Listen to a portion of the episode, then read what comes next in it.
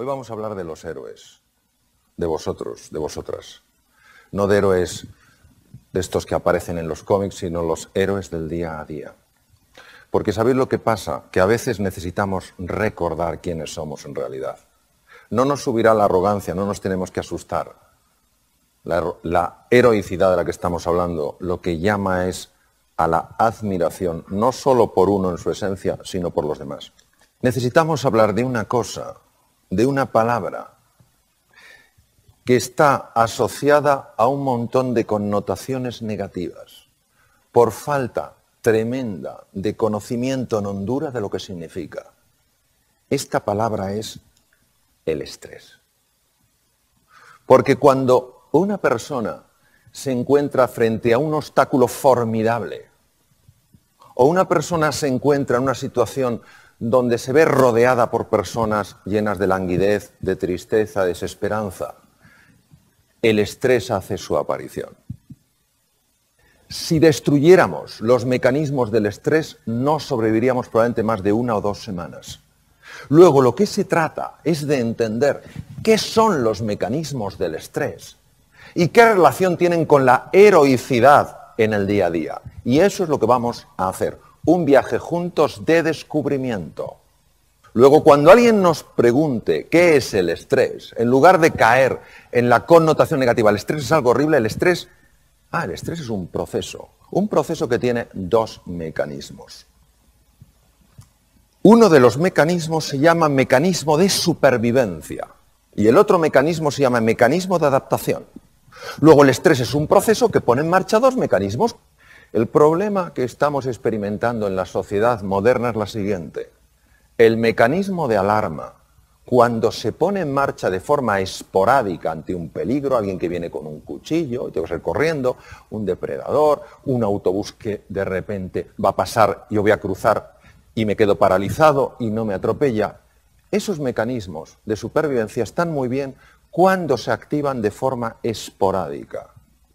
¿Qué es lo que ocurre? Cuando los mecanismos de supervivencia están de forma habitual activos. ¿Qué es lo que está pasando actualmente? Eso es lo que vamos a ver. Ya no estamos hablando de que la amígdala se haya activado y luego se desactive. Estamos hablando de que estamos secuestrados por la amígdala. ¿Cuáles son las consecuencias de la activación mantenida de la amígdala? Pues el corazón, cuando se activan los mecanismos de supervivencia, puede trabajar cinco veces más. Ya os podéis imaginar que el corazón trabajando cinco veces más de forma continua acaba generando patología cardíaca. Es una de las causas más frecuentes de arritmias no reconocidas por los cardiólogos. Imaginaros además qué pasa con un tubo digestivo que de forma habitual no recibe suficiente suministro de sangre. Se paraliza, ¿lo entendéis? No puede funcionar. ¿Qué pasa con la comida? La comida se pudre porque no avanza. Al pudrirse fermenta. Al fermentar se dilata el estómago, se produce lo que se llama meteorismo, es el gas en el estómago, y empieza a subir el ácido, el famoso reflujo. Luego, esa bolsa de gas pasa al intestino grueso y es el colon irritable. ¿Es o no frecuente eso hoy? Aquí sí. Además, afecta al sueño, es una las causas más frecuentes de insomnio afecta por supuesto a la fertilidad, genera tal grado de tensión muscular que acaba produciendo dolores de espalda, dolores en muchos sitios. También altera el sistema de defensa del cuerpo, porque en un mecanismo de supervivencia, el organismo, el cerebro, entiende que lo que nos protege frente a bacterias, virus y tumores no es esencial. Por eso se funciona mucho peor a la hora de defenderse frente a, una gripe, un catarro, etcétera, etcétera tener activado de forma habitual el mecanismo de supervivencia, no solamente genera todos estos problemas incómodos del tubo digestivo, no solamente nos acatarramos con más frecuencia, cogemos gripes con más facilidad, dormimos menos, etcétera, etcétera, sino que también tiene la capacidad de afectar a la genética. Afortunadamente tenemos también otros mecanismos, mecanismos de adaptación. Los mecanismos de adaptación son muy interesantes. ¿Por qué? Porque nos ayudan ante la dificultad de una manera completamente distinta a los mecanismos de supervivencia. Observar, este es un terreno incierto, con peligros, los rayos son 30 millones de voltios, pero también seguro que hay oportunidades ahí. En ese momento, cuando no es la amenaza, sino peligro más oportunidad, lo lógico, lo coherente es que el cerebro active no mecanismos de supervivencia, sino mecanismos de adaptación. Si en medio del desierto aparece un coyote, sí se activará el mecanismo de supervivencia, pero mientras tanto es el mecanismo de adaptación. ¿Por qué el mecanismo de adaptación? Porque el mecanismo de supervivencia solo nos permite atacar, quedarnos bloqueados o huir. Y ya os podéis imaginar que para explorar un territorio nuevo, atacar, quedarse bloqueado o huir es una pobre opción. Son los mecanismos naturales del ser humano. Nosotros hemos progresado a lo largo de la evolución desde hace dos millones y medio de años porque los mecanismos que hemos puesto en marcha fundamentalmente son de adaptación. Solo ante la presencia de un tigre dientes de sable o un mamut o un mastodonte hemos puesto mecanismos de supervivencia. ¿Por qué son tan interesantes los mecanismos de adaptación? Por lo siguiente. Cuando el cerebro pone en marcha ese mecanismo, a diferencia de cuando pone en marcha el de supervivencia, la sangre no va a la amígdala, sino que va a la zona prefrontal, la zona clave para prestar atención, para ver las cosas con perspectiva, para tomar decisiones y para aprender. Además, da una orden para que células madre situadas en las cavidades cerebrales empiecen a convertirse en neuronas, y esto se ha probado en adulto. Por eso el mecanismo de supervivencia es el que nos ha permitido aprender cómo entender ciertos patrones en entornos nuevos. Activa la creatividad, la capacidad de atención, la perspectiva, la memoria. ¿Por qué el ser humano moderno tiene de forma habitual, y esto es una cosa súper constatada desde el punto de vista médico, ¿por qué tiene activado de forma habitual sus mecanismos de supervivencia? Si no le ayudan a adaptarse y encima le generan desgaste incluso a nivel celular. Eso es lo que tenemos que resolver. Generamos interpretaciones de amenazas que son creaciones mentales y respondemos como si fueran peligros y amenazas físicas. Ahora, ¿por qué ponemos en marcha estos mecanismos en lugar de mecanismo de adaptación? Entendemos que el cerebro se equivoca, como se equivoca con el tablero. ¿Pero qué hace que se equivoque? ¿Cuál es la causa? La clave es múltiple. Vamos a analizar los elementos más importantes. El primero es el manejo de la atención. ¿Dónde pongo yo mi atención? ¿Dónde me estoy enfocando? ¿Por qué? Porque donde llevéis vuestra atención será siempre más real para vosotros. Muy importante, la atención es selectiva. Vemos donde miramos. La realidad es muy amplia, pero si solo estamos mirando a un sitio no veremos lo otro mucho cuidado con la toxicidad ambiental. Hay personas que son extraordinarias y a su vez son como agujeros negros. Te chupan la energía. Ves a otra persona igual y dice, ¿tú también has estado con él? Sí. Una cosa es la persona que está pasando por un mal momento o por muchos malos momentos y otra la persona que es fundamentalmente negativa. Entender la diferencia, ¿verdad? Mi consejo es distancia, porque os afectará sin que os deis cuenta por vía inconsciente. No penséis que vale decir, no, yo sé perfectamente lo que de esta persona me voy a quedar o no voy a quedar. No es así. Por vía inconsciente está entrando y está afectando a cómo percibo el mundo. Luego, ser vosotros y vosotras los dueños de vuestra atención poner vuestra atención donde entendáis que sea inteligente y apartaros de cualquier sitio que por llevaros a ese entorno pone en marcha automáticamente mecanismos de supervivencia. Segundo,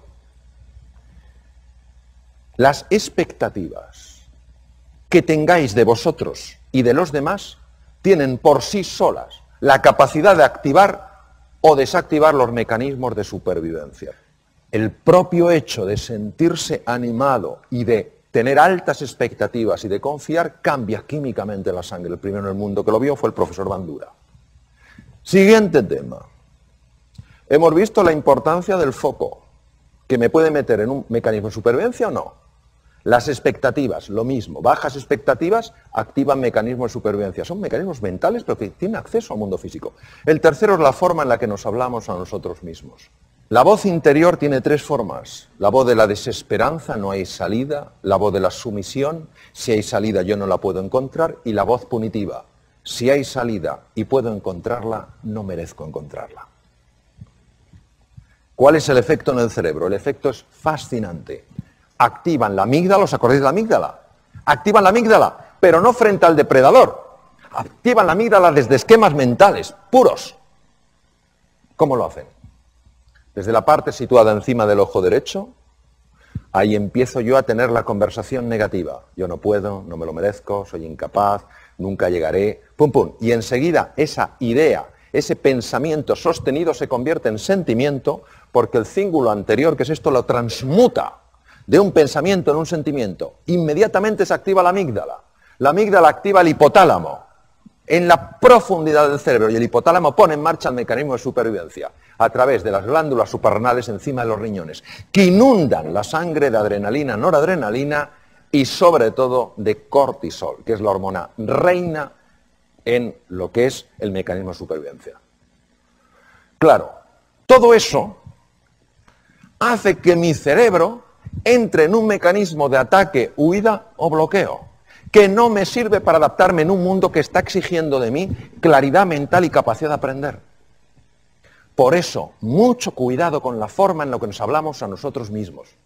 Mucho cuidado en alimentar voces negativas en los demás, porque tienen un extraordinario poder para cambiarnos físicamente. Siguiente tema la gestión del error. ¿Cómo nos vamos a tratar a nosotros ante el error? ¿Cómo vamos a tratar a nuestra gente ante el error lógico del aprendizaje? Porque si nos tratamos duramente activaríamos mecanismos de supervivencia. Si entendemos que es parte del proceso y que necesitamos aprender un camino nuevo para progresar, no activaremos esos mecanismos de supervivencia. Ojo porque somos muy duros con nosotros mismos. Y las heridas que nos hacemos en el corazón y las heridas que facilitemos que facilitamos que a veces otros se hagan, cuesta mucho esfuerzo y mucho trabajo reparar. Hace falta mucho tiempo, mucho compromiso para curar, para sanar heridas en el mundo emocional. Entonces, seamos cuidadosos, gentiles, amables en la forma de hablarnos a nosotros mismos y a los demás. ¿Y qué cosas decía Albert Einstein? La fuerza de la voluntad, la fuerza del compromiso. Es más fácil estar abajo, es más arriesgado subir, pero desde arriba se ve otra perspectiva y se alcanza con la fuerza del corazón, porque lo que el corazón quiere sentir, la mente se lo muestra. La gente sencilla nos puede enseñar grandes cosas. ¿Cuántas veces nos levantamos por la mañana, o me levanto por la mañana para no generalizar, digo, no sé qué, el agua cuánto tarda en salir caliente, hará frío, no sé qué, qué desastre, está lloviendo. Los guerreros Kun en el Kalahari, norte de Sudáfrica, uno de los territorios más duros del mundo, han convertido los esques, las excusas, en los hayques, las acciones, y en los que en los tenemos que, la responsabilidad. Qué ejemplo para nosotros de lo que es la heroicidad en el día a día.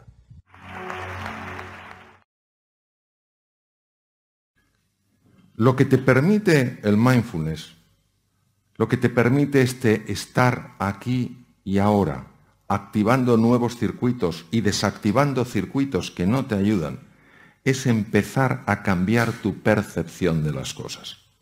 Empiezas a observarte de una manera distinta, con mucha más compasión, con mucha más comprensión. Empiezas a ver a las, a las demás personas con más benevolencia. Te vas dando cuenta de que, bueno, de que claro que muchas veces la irritación hace que nos provoquemos unos a otros, pero detrás de la irritación, detrás de la provocación, al menos la mayor parte de las veces, no hay un deseo de dañar, sino es como el que está ahí, como el elefante en cacharrería, o sea, no sabe por dónde, cómo ventilar su, su tensión y la ventila a través de la agresión. Mirad, nuestra mente es como un océano revuelto, donde hay olas grandes, eh, impetuosas, agresivas. Y pues claro, esto nos afecta a nuestra vida, nos afecta en la salud, nos genera tensión, sube el colesterol, sube los lípidos, sube la glucosa, sube el cortisol, en fin, un montón de lío.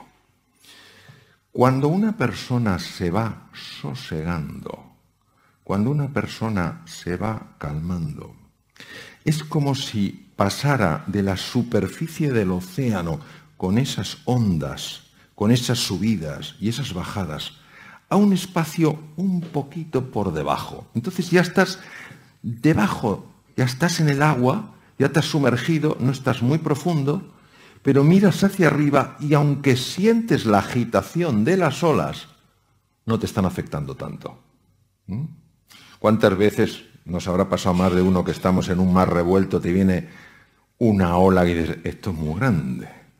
Y en lugar de aguantarla diciendo, conmigo no puede nadie, tú te sumerges y la ves pasar por encima. Pues es lo mismo, a medida que vas avanzando en la práctica del mindfulness, claro que se siguen produciendo olas, porque la mente no para de producir esos pensamientos, pero ya no te atrapan, los ves como a distancia.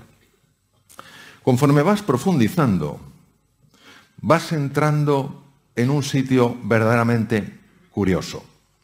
Un sitio que aquí está representado para los que no lo podéis ver como el fondo del mar, con sus corales, con sus peces. Este es el fondo de la mente humana. Y entonces en el fondo tú qué ves? En el fondo lo primero que ves son capacidades tuyas que no sabías que tenías. Por eso mejora la confianza, tienes más ilusión, tienes más alegría. Y también descubres aquellas cosas que están impactando negativamente en tu vida y que no sabías que tenías.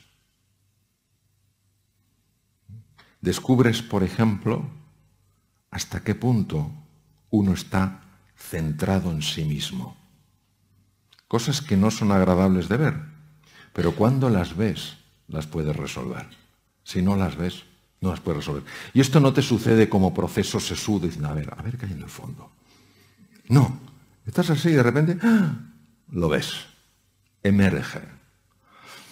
Es muy importante que entendáis una cosa. El mindfulness no busca cambiar a nadie. El mindfulness es un abordaje que lo que busca es enseñarte un camino para reencontrarte con tu verdadera identidad. Entonces, la mente plenamente presente, que es lo que significa mindfulness, que tiene unos ejercicios, lo único que hace es irte entrenando en eso. Es decir, irte entrenando para que tú seas el dueño, la dueña de tu atención. En un mundo que está permanentemente distraído, donde pensamos que la multitarea es lo normal. La multitarea es profundamente anormal.